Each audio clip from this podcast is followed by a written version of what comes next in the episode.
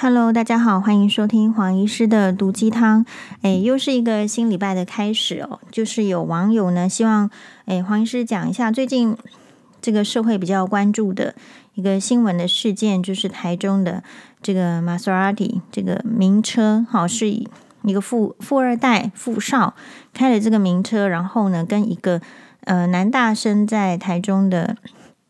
应该说街头发生擦撞，虽然说擦撞的这个原因好像是来自于这个男大生，好，但是呢，男大生其实已经下车，然后呃是一个擦撞，呃道歉了。可是呢，在这个玛莎拉蒂上面的这个富二代呢，还有其他两位朋友，并没有因此就放过这个 男男大生，哈，就产生了一种很粗鄙的。好卑劣的，很像是呃黑道才会干的行为，就是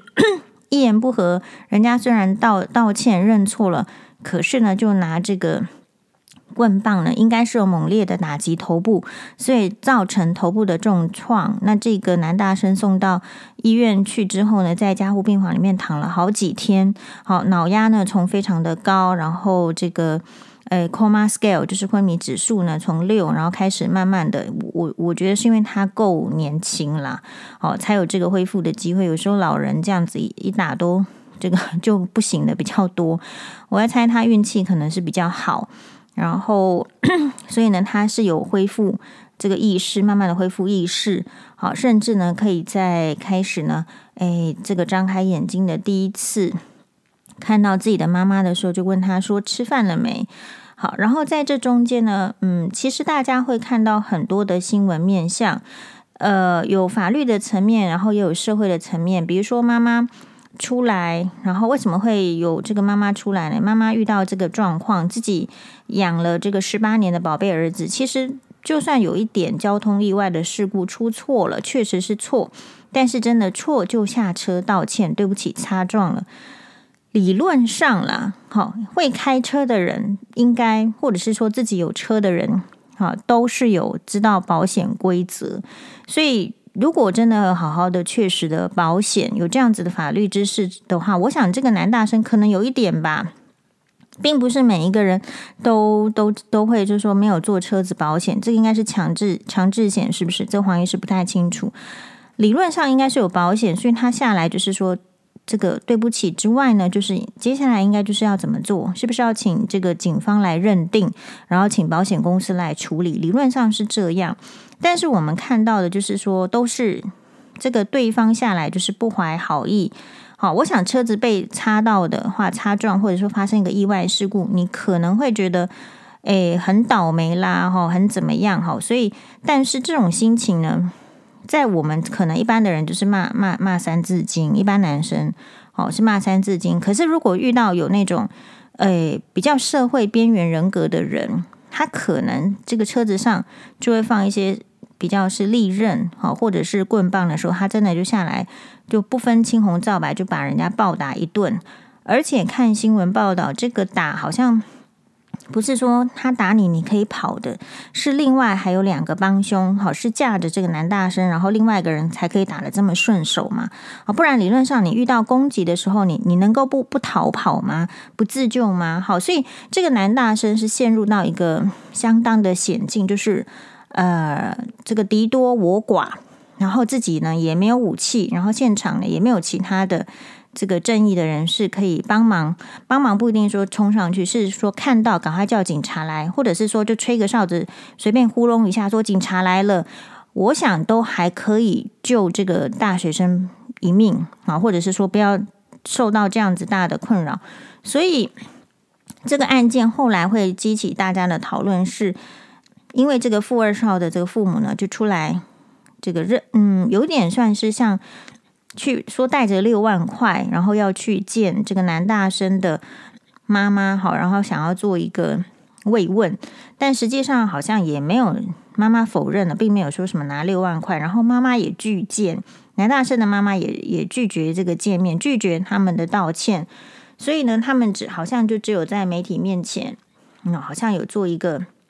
忏悔的动作的样子，但实际上媒体去问他的时候呢，是不是说你你对这个，因为是富二代被挖出底了嘛，家里开食品公司的，你是不是因为这个家里有钱，所以疏忽了对儿子的管教呢？因为你今天出来替儿子道歉嘛，所以大家就会问。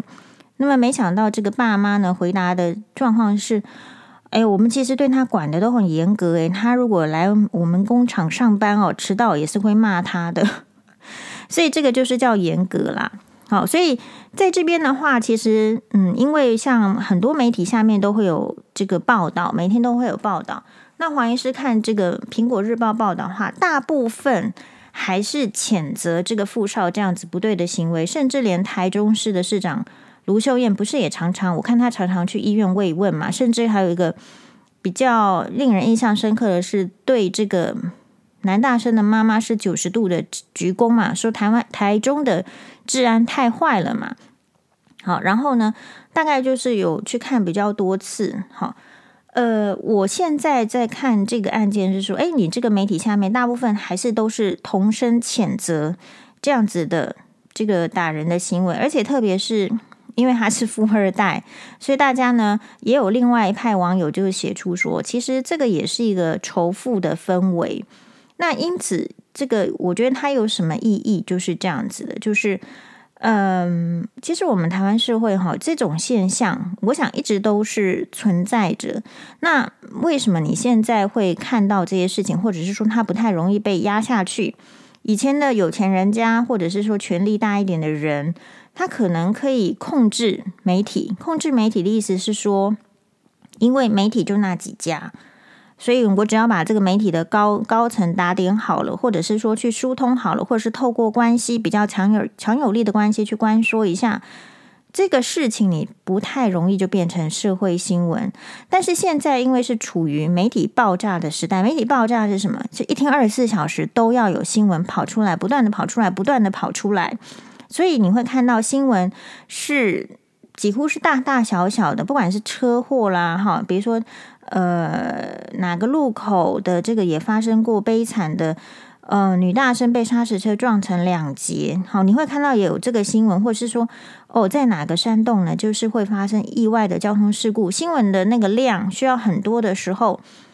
就可以一直有报道，一直有声音。如果在以前的媒体时代，这是不太可能发生的事情，因为在以前的媒体时代。这时间是有限的，哪一些新闻、哪一些事件可以呈现，那是高层决定，那可能是主播或者主管决定的事情。所以以前是没有什么大众知道这么多细节的事情，但我相信这种事情应该是从以前到现在都有了。那以前到现在都有差别，只是差在哪里呢？他说这边有一些就是争论点，比如说。在报案的时候，警察说只能告一个人，所以我们的这个警察杯杯哈，警察的这个法律观念是不是真的那么的 那么有确实呢？但是我这边是不会苛责，我的意思是说，如果你发现疑问了，大家提出来疑问就很好，因为警察不是律师，所以警察他的这个法律概念不周全，或是不严谨，或者是说有有不懂的。这个很正常，那谁要教他？是不是要检察官或是律师提醒他？但是警警察人员也要有这个，就是与时俱进，就是不是靠着我觉得是怎样，然后我大概法律是怎么样就来处事。在这个媒体的监督之下，在这个人民的自我权利的要求之下，警方的法律意识要更高。比如说，我自己很有感受到，就是说我们曾经呢跟前夫确实有因为一个。就是我不是在家里保姆房有装一个这个监视，不是就是考察，或者是说，呃，反正就是监保姆房里面有个监视器，然后就刚好就拍到了前婆婆对我这个辱辱骂啊，好的这个影影片嘛，这个影片不是还上了，这不是新闻吗？好，那这个当初这个这个密录器，其实前夫就把我抢走，那抢走之后呢，我是请警察贝贝来家里呀，好，来家里之后呢，我说。我已经事先打电话问过律师了，我自己的法律概念就告诉我说，这是现行犯。你当当着我的面把我的东西抢走，你不是现行犯，你是现 当然是现行犯。然后我已经有这样的认知了，所以我当然是叫警察，对不对？然后我也问过，我当下跟律师马上联系上了，他说这个就是现行犯。但是警察到家里来之后，我说他是现行犯，你把他抓起来。其实人家说会会读我一句，他不是现行犯，他不抓。所以这边会有什么疑问呢？就是你觉得法律是这样，可是警察有没有要照法律执行，或者说他有没有很严格的法律知识？好，那这边不是苛责的意思，而是说希望可以改善。同样的，今天看到这个案件，警察怎么会说只能只能告一个呢？其 其他人不用告吗？这个我想在律师这个这个部分呢是不太可能成立的。但是为什么到警察那边他会有这个概念？如果这是不正确的概念，当天负责的员警应该要抓出来，不是责备，是要再教育。你下次遇到这样的情形，应该是应该是不要放纵掉坏人，或者是不要放纵掉呃放纵到帮凶。比如说杀人罪跟帮助杀人这两个人是都有罪的。好，这两个人两种人都是要抓的。那当然了，黄医师非常同意，就是说警察这个职职业，我觉得非常的。呃，辛苦，然后也非常的重要，所以这个部分呢，并不是说在谴责，而是说明明是应该还要有这个进步的空间呢。好，就是说这边是第一个我看到的瑕疵，然后第二个就是说，嗯，大家会觉得说，一方面这个是不是变成是一个富人欺负穷人，所以社会其实不太允许这样，没有错，因为大家要注意到，就虽然有些人说，嗯。也不喜欢，就是我们也必须维护这个富人的财富跟富人的权利。诶，但是问题你知道在哪里吗？问题就是在于说，谁比较有可能欺负谁。一定是有钱、有时间、有后盾，然后不怕这个司法的人才会去去欺负别人嘛。所以，嗯，某种程度上，富人是比较有可能欺负穷人是没有错的。那穷人不是说就不会欺负富人，穷人会以其他的形式欺负富人。比如说，穷人，呃，假设没有一个好的这个赚钱空间，啊，或者是说老是被欺压，你也难保他不做出什么危害呃富人的事情。所以下属危害老板，哦，这个长工这个杀害这个老爷，这个自古以来都会有，所以没有什么是一定是，呃。不不会欺负对方的这种阶级，可是要注意为什么这个事事件呢会引起社会的关注？我们必须同意，这个社会至少台湾的社会目前主要的组成分子，诶，都是穷人，大部分是穷人，必须要这样讲。富人虽然说我觉得也很多，可是跟在整个社会里面还是算少数。如果你今天去呃，你的我们的国家是这个。杜拜，哈，或者是沙乌地阿拉伯的国家的话，也许黄医师就不会这样讲。但是如果以这个，比如说，呃，行政院主计处公布的国民的生活水平，还有就是为什么会有这个生活水平的公布，就是大多数人是这样的话，那我认为大部分的人其实是穷人，没有错。所以社会舆论是什么舆论？是大部分人的舆论，是人数这个，就像你在班上这个选举一样。好多的人的意见是什么？那所以富人在我们的社会还是算少数人，只是说老天爷是公平的。你虽然是少数人，可是因为你有钱，所以有钱能够使鬼推磨嘛。那所以你可能会运用你的钱。来对于你自己的自身做一些保障，比如说你可能诶住的地区呢，因为你有钱，你可能可以住高楼大厦，然后会有警卫，甚至会有一些保安的系统，然后连接到警察局等等等等。所以因为有钱，然后这个社会呢，其实也需要有钱人，比如说呃很多的慈善活动啦，或者是说公共建设，或者是呃你不要讲这些政政治。政治都是需要这些有钱人的参与，所以有钱人以前在以前的时代确实是农工商商排到最后一一位，但是商人也就后来没这么笨了，他也知道钱要怎么用了。钱好好运用之后，这些有钱人就获得权力，所以就怕是一个获得权力又或又有这个金钱背景的人，他的人人心是歪的。人心是歪的是什么意思？就像今天是富二少的爸爸妈妈是一样的。如果说这个心歪掉了，意思是说他觉得有钱就可以解决一切的问题。所以，如果当一个家庭他自己是比较有钱的，好。嗯，比我们有钱，比一般人有钱，可是他就觉得说，反正我有钱，所以我可以随随便便的时候，你看就是会发生这样的状况。今天如果是两个平民互相，这个“平”是就是一般的意思，而不是贫穷的意思。今天如果是两个平民互相擦撞，其实他后面会有很多的责任要担。意思是什么？我上有这个老父老母，下有小孩子要顾，然后我房子还有很多房贷要付，我不太可能因为一时的这个，当然是双方都会觉得很厌烦。诶，很倒霉的事情，可是我不太可能因为这样子很厌烦、很倒霉的事情，诶，我们就一言不合就打起来了。因为我受伤的话，我可能没有办法去上班，这是一般人的想法，或者是说我跟你 牵扯太久，我把你打到这个住住院之后呢，我要进行的面临的是牢狱，是刑期。这个在一般人的人生当中是未可能做这样的选择。所以你今天会发生这个事情，就是比如说像你遇到黑道会发生这个事情，或是发生对方是比较有钱会发生这个事情，是他真的他比较不怕去关监狱，因为黑道可能觉得说关监狱他出来辈分还更高，他还受人尊敬，这种 就歪掉的这个道理嘛。好，他们可能是这样，或者说他已经被被关过了，他现在也不知道干什么，他还是再再再去被关，他也无所谓。所以，那富二代的话，他会觉得说，他一开始被错误的教育引导成没有关系啊，我们家出了什么事情，我们都可以解决，用钱来解决。所以他并不知道说，真正到某一些程度是没有办法掩盖的是的时候，他是要自己负责任的。好，所以你看到李宗瑞事件，也是一个超级的富二代嘛，对不对？然后呢，但是妈妈是可能是二房，或者是。诶，可能是情人性质，但是他也是在那样子的环境下被养成，那自己有一些变态行为。一般的人有一些变态行为，可能就是在家里偷看 A 片就是了。好，自己幻想，并不敢真的做。但是，是不是他有这个富二代的身份，让他觉得他可以随便对其他的女生这样？好，不管是下药迷奸，或者是呃。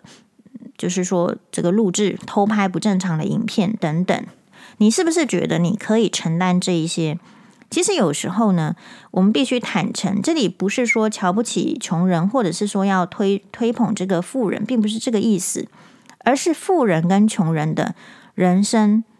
跟价值本来就是不一样的。可是当你的价值放错地方的时候，大概就会变成这种富二。富二代遇到车祸就这样对别人，我相信不是只有他一个。那其他的人，其他的平民，是不是遇到这个事情是摸着鼻子就就想说啊，引到了五级狼，我们再怎么样跟他拼都拼不过？好，是不是事件报道出来，媒体还会帮助他们？诶，或者是说到法庭上，你先自己洗脑，到法庭上哦，人家看他比较有钱，就不敢处罚他。就像是我们现在的这个离婚案件，你是不是还是在内心觉得，如果这个夫家是比较有钱，我是对他们是没办法的。大部分的穷人，或者是相对贫穷的人，或者是相对没有权利的人，不用富人料理你，你自己就会后退了。那后退的原因是什么？是因为你从小到到大，你就看到了太多的不公平或者是不正义的事情，让你没有办法相信。就是说，哎，你是可以坚持你自己的权利的哦。所以这边黄医师有在这个 FB 里面推荐一档这个韩剧，这个韩剧呢叫做《迷雾》，英文是 Misty，它是二零一八年的韩剧哦，是由这个金南珠跟这我们演大长今的男主角明呃池珍熙哈，就是明大人诶所共同主演的一出这个韩剧，它算是一种。呃，悬疑，然后诶，算是社会社会的剧。然后我觉得它其实可以适合各个年龄层，因为我看黄妈妈都跨个狗狗。然后黄医师呢，呃，真正好的剧的话，诶，说实在哈，就是会追下去。追下去的意思是说，一天可能诶会至少看个两集。然后我现在已经把它全部看完了，因为它总共是十六集。那为什么会这么好看？为什么会这么重呢？打中我们的心呢？他这部剧大家可以去看，我就不剧透了。但是我觉得他有提到一个重点，一个重点就是说，嗯，跟我们现在在看这些新闻，其实很很发我们的这个身省啊。就是说，他是在讲有一个这个单亲家庭出身的女生，然后呢，他在靠自己的努力在往前进的过程中，他会非常的努力，然后所以也会被别人误会为就是说可能只是为了达到自己的利益，然后嗯不顾别人什么狠毒啦，或者是狠心的女生。也就是说，她是一个在事业上非常冲的冲刺的女生。但是这样的女生，她其实也有自己的感情经历，自己的感情经历，比如说。呃，会有单恋，他会为了他，然后就去，呃，因为他好好像被欺负，但是你他说没有的时候，男生不相信他，结果进去把这个珠宝店的这个猥猥亵的，好常常会对男女人毛手毛脚的男生女生，这个男男店长呢，就一刀呢就把他捅死了，所以就关到监狱里面，因为杀人罪，哈。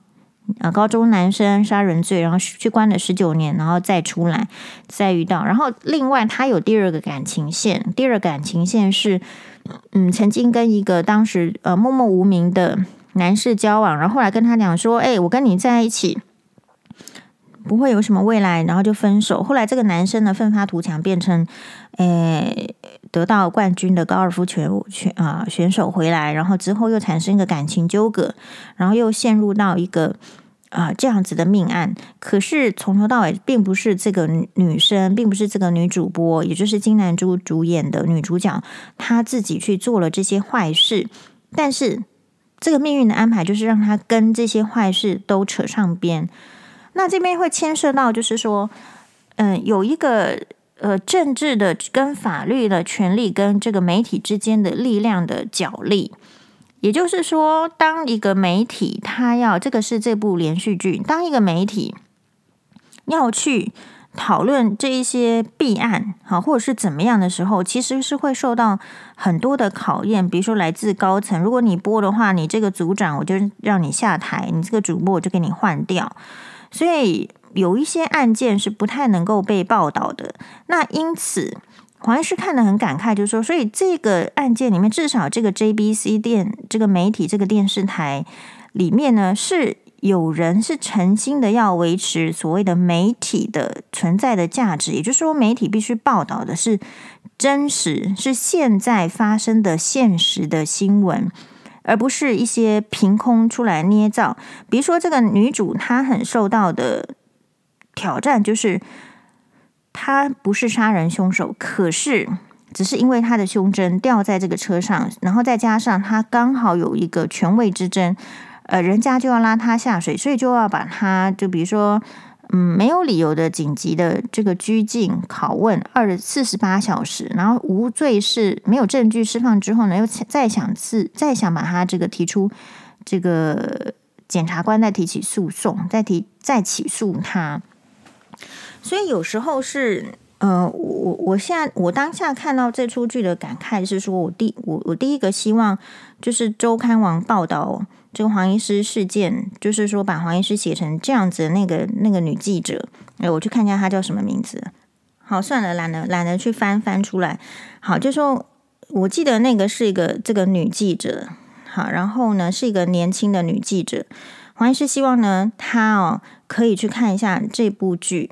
就是说，到底我们现在的记者，我们现在的媒体人有没有那个专业，有没有那个新闻的憧憬？你是到底是要报道真相呢，还是要获得这个收视率？当然，在这个这个这个剧里面，收视率很重要，但是收视率很重要的前提也是报道的是真相。呃，然后呢，就是说这边也讲到，就是说。我觉得很好的议题就是，那如果这个媒体他没有要报道真相的话，那接下来的世界就会比较混乱。为什么？因为如果你没有抱持你想要报道真相的决心的话，事实上媒体就很容易被利用。好，利用成就是说，哎，制造成风向，或者是说你到底这个整个世界的这个诠释是往哪一个走向，你就跟着走。我觉得大概会有这样子很深的感触，就是会觉得说，为什么人家，哎，这个女主女主角，好，女主角她可以坚守她的这个信念，坚守信念而持续努力的人，然后坐上那个位置，然后为什么黄医师遇到的是周刊网那样子的女记者？我就会觉得，这个，所以这个出在问题出在哪里？就是出在于你的教育，你所受的教育，你的家庭教育，然后你的媒体教育，给你灌输了一些什么，然后让你变成那样子的记者，或是那样的人，然后你没有判断的能力。比如说上面写的许姓舅舅，可是明明这个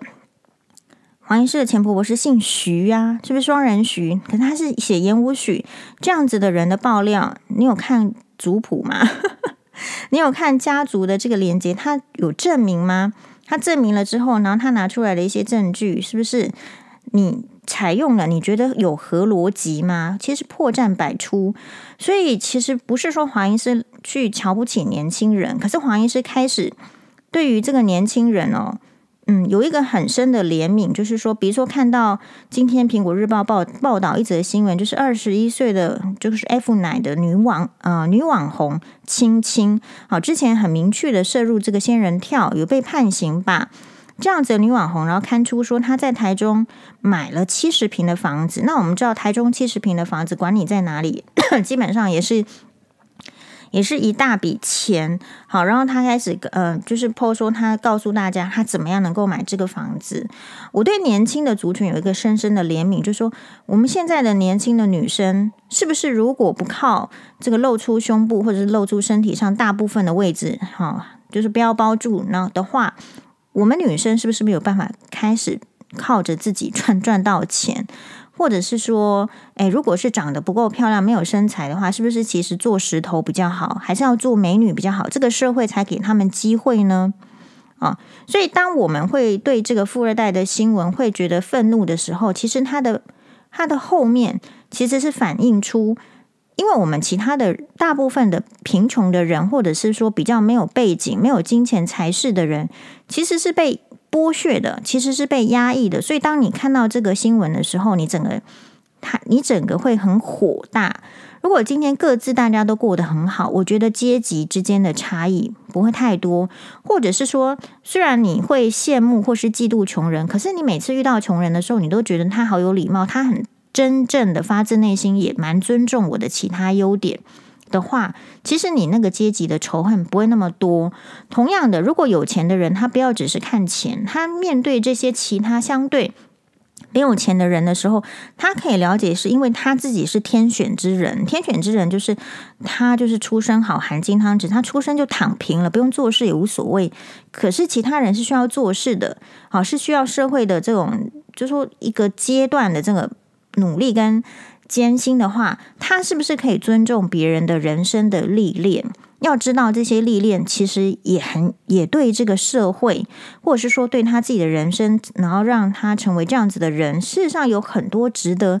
尊敬跟尊重的地方。如果富人对穷人也可以这样想的话，其实就算有阶级阶级的差距，可是这个社会其实是可以和平共存的。因为自古以来本来就是会有一些阶级，可是为什么以前的那个阶级会变成，比如说社会的斗争，比如说像共产党，或者是说像是这个呃政权的轮替，比如说中国有很多的朝代，不要讲中国啦，和国外的这个英国什么，你如果说地主怎么样，然后这个农民怎么样的时候，其实都会有农民的反抗嘛。俄罗斯也是这样子啊，美国也会这样子。好，比如说南北战争，所以我们不应该蔑视这种。阶级的问题，而去想说，诶，为什么我们会变成这样？所以看这出韩剧《Misty》，就是看到说，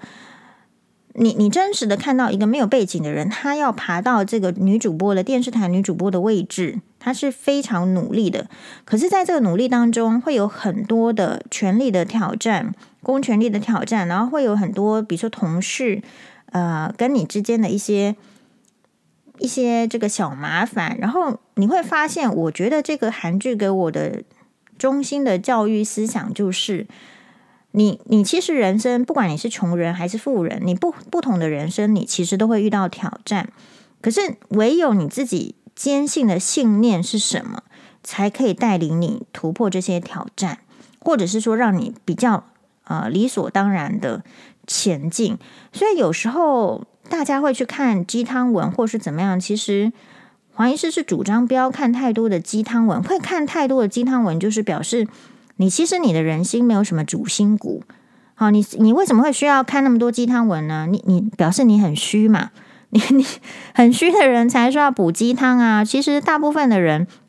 喝一两碗不是就应该好了吗？对，如果你如果你自己够正常，所以你要去问是为什么你的心灵这么脆弱？是因为你还没有建立一个主心价值的时候，你就出来社会了，然后你看到这个社会有这么多的不如意，所以就没有办法前进。所以给这个很多的这个年轻人在看到新闻的时候，我我相信年轻人因为经历是比较少的，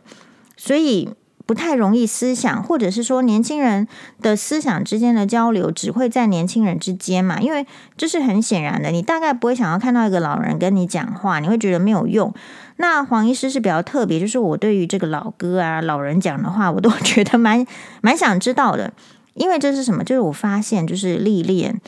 我蛮福音一句话，就是与其你要自己。哎，要经历很多挫折才达到那个地方，你不如站在巨人的肩膀上。所以你要知道，这个生活中不是只有名人伟人才是巨人。其实，even 是像一档韩剧，他都可以成为你是你的巨人。你站在他的肩膀上想一下，那有不同的思想的时候，就比较不容易钻牛角尖，好，就不容易觉得说自己被打击到，因为。你会赞同啊？因为凭什么别人都有打击，他我不用被打击？好，就如同黄医师被这个周刊网打击也是一样，只是打击完之后呢，我会问说，就我就会瞧不起周刊网哦，原来你你就是这样的新闻，那你可能一开始不懂就是媒体，那呃为为什么是这样？那后来就懂了，然后后来就觉得说年轻人很可很很可怜，然后年轻的记者。有有点惨，好，他到底为什么写这一篇？他为什么要泯灭自己的良心，然后来攻击像黄医师这样子很努力生活，然后也很努力的，嗯、就是离婚，然后单亲照顾这个两个生病小孩子的女性？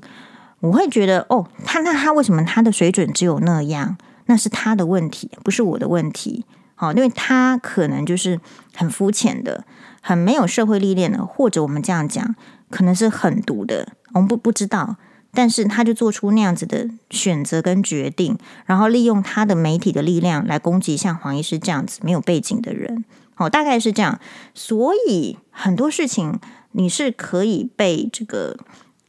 这个发出声音的。好，那今天我觉得大家比较幸运的是，如果你愿意去讲，你平常愿意培养自己，就是说不同的看法的时候。你会觉得 yes，我是可以讲出来的。你可以讲，就像这个男大生的妈妈不想接受道歉，就说不想接受啊。我很火大，我就说我很火大。难道我还要装一副样子要原谅你吗？就是没有啊。好，就是说，嗯，这个有有时候是一个社会风气的带动，所以媒体有它好的价值，也有它坏的地方。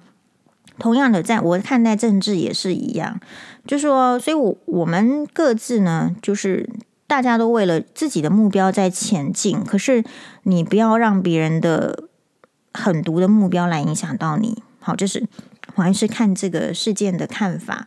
好哟，那最后就是提醒大家啦，嗯，我们在特别是年轻人哦，或是中年人、老年人是一样的，有时候。不用太意气之争，意气之争是说，如果这个事情可以用法律解决，可以用保险解决的话，其实不需要用棍棒解决。人生其实很美好，多看一点剧，你就知道说，关在那个牢笼里的生活其实一点都不好。然后你也要跟你的小孩讲，我们就负责你到二十岁了，二十岁以后你出任何的状况，你要自己负责任。我们是没有要出来道歉，然后也没有要去监牢里面给你送送冷饭。我们没有要做这个事情，我们的人生其实已经够够辛苦了，所以你自己想想清楚，然后你自己做决定。好喽，我们应该要这个彼此再互相打气一下。马蛋呢，拜拜。